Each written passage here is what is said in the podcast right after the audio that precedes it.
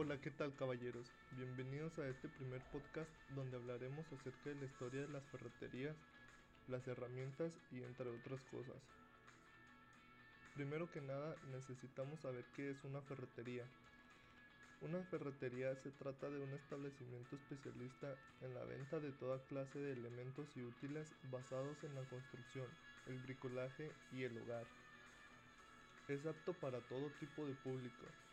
De hecho, a estos negocios suelen acudir toda clase de profesionales y usuarios domésticos. Si alguna vez te has preguntado qué es una ferretería y además qué venden en ella, puedo decirte que de todo un poco. Es increíble la gran cantidad de artículos que un establecimiento de este tipo puede tener, ya sean empresas profesionales o particulares. Es muy fácil encontrar cualquier cosa que necesiten sin ningún problema. Algunas personas se encuentran un poco desorientadas hasta el punto de desconocer qué venden en una ferretería. No saben si pueden contar con su ayuda a la hora de buscar un producto o una herramienta determinada.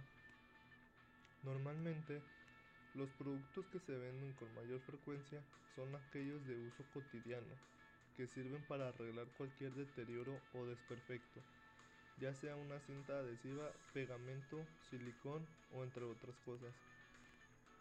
También es importante contar con ciertos productos que sirvan para el aislamiento de puertas y ventanas.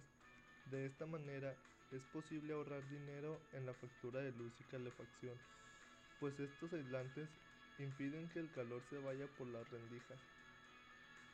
Sin embargo, eso no es todo lo que encontrarás en ellas. ¿Qué más podemos encontrar en una ferretería? Pues para empezar, todo tipo de herramientas manuales, muy utilizadas a la hora de realizar tareas relacionadas con la mecánica, las reparaciones o el bricolaje. A la hora de saber qué venden en una ferretería, has de tener en cuenta que sus productos están enfocados principalmente a particulares y profesionales, por lo que su catálogo es bastante amplio. De esta forma, las herramientas manuales pasamos a las herramientas eléctricas. Estos artículos se adaptan al tipo de trabajo y podrás encontrar sierras circulares, cortadoras, pulidoras, lijadoras, cepillos eléctricos, taladros, grapadoras, pistolas para pintar, sierras y muchas más. En la actualidad, las ferreterías se han amoldado al nuevo modelo de negocio en línea. Las primeras ferreterías online aparecieron en los años 90 y poco a poco han ido actualizando sus escaparates en la web. De esa manera resulta más sencillo saber qué venden en una ferretería. Este sector se ha renovado y ha apostado por las nuevas tecnologías, utilizando Internet como medio para llegar a más clientes. De hecho, la palabra ferretería significa tienda de herramientas. Las herramientas solían estar hechas únicamente de hierro y se utilizaban de forma mecánica, característica que se sigue manteniendo hoy en día. Las herramientas son objetos creados por los seres vivos para facilitar alguna acción, usualmente de la cotidianidad. Estas se suelen dividir en herramientas manuales y herramientas eléctricas.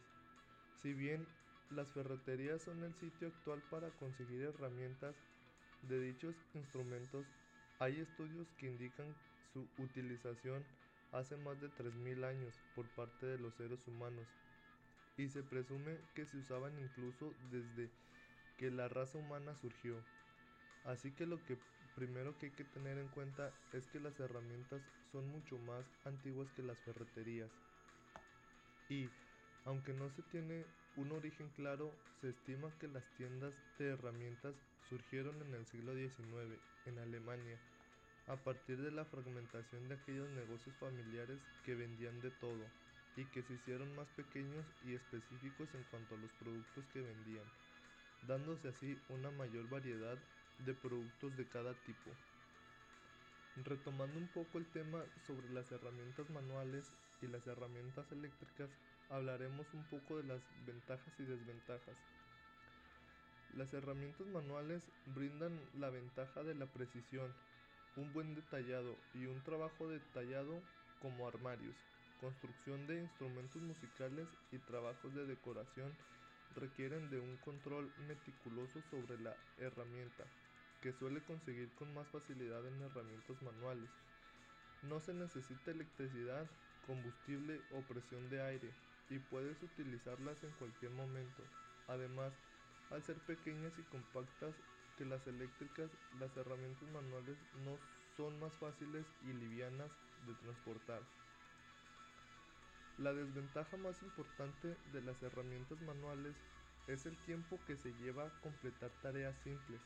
Además, se requiere de más habilidad para utilizar herramientas manuales para la mayoría de las herramientas eléctricas. Las herramientas eléctricas tienen la ventaja obvia de la velocidad, pero también la ventaja de la escala. Las herramientas eléctricas también son más eficaces. Algunas herramientas eléctricas también hacen trabajos que son imposibles con las manuales. Una de las desventajas principales en la relación a las herramientas eléctricas es que son más complejas que las manuales. Los mecanismos de manejo, motores, cambios de conexión y conexiones de energía y otros componentes de este tipo de herramienta se desgastan y fallan con el tiempo. El riesgo de lastimarse también es más alto por sus altas velocidades y su mayor poder.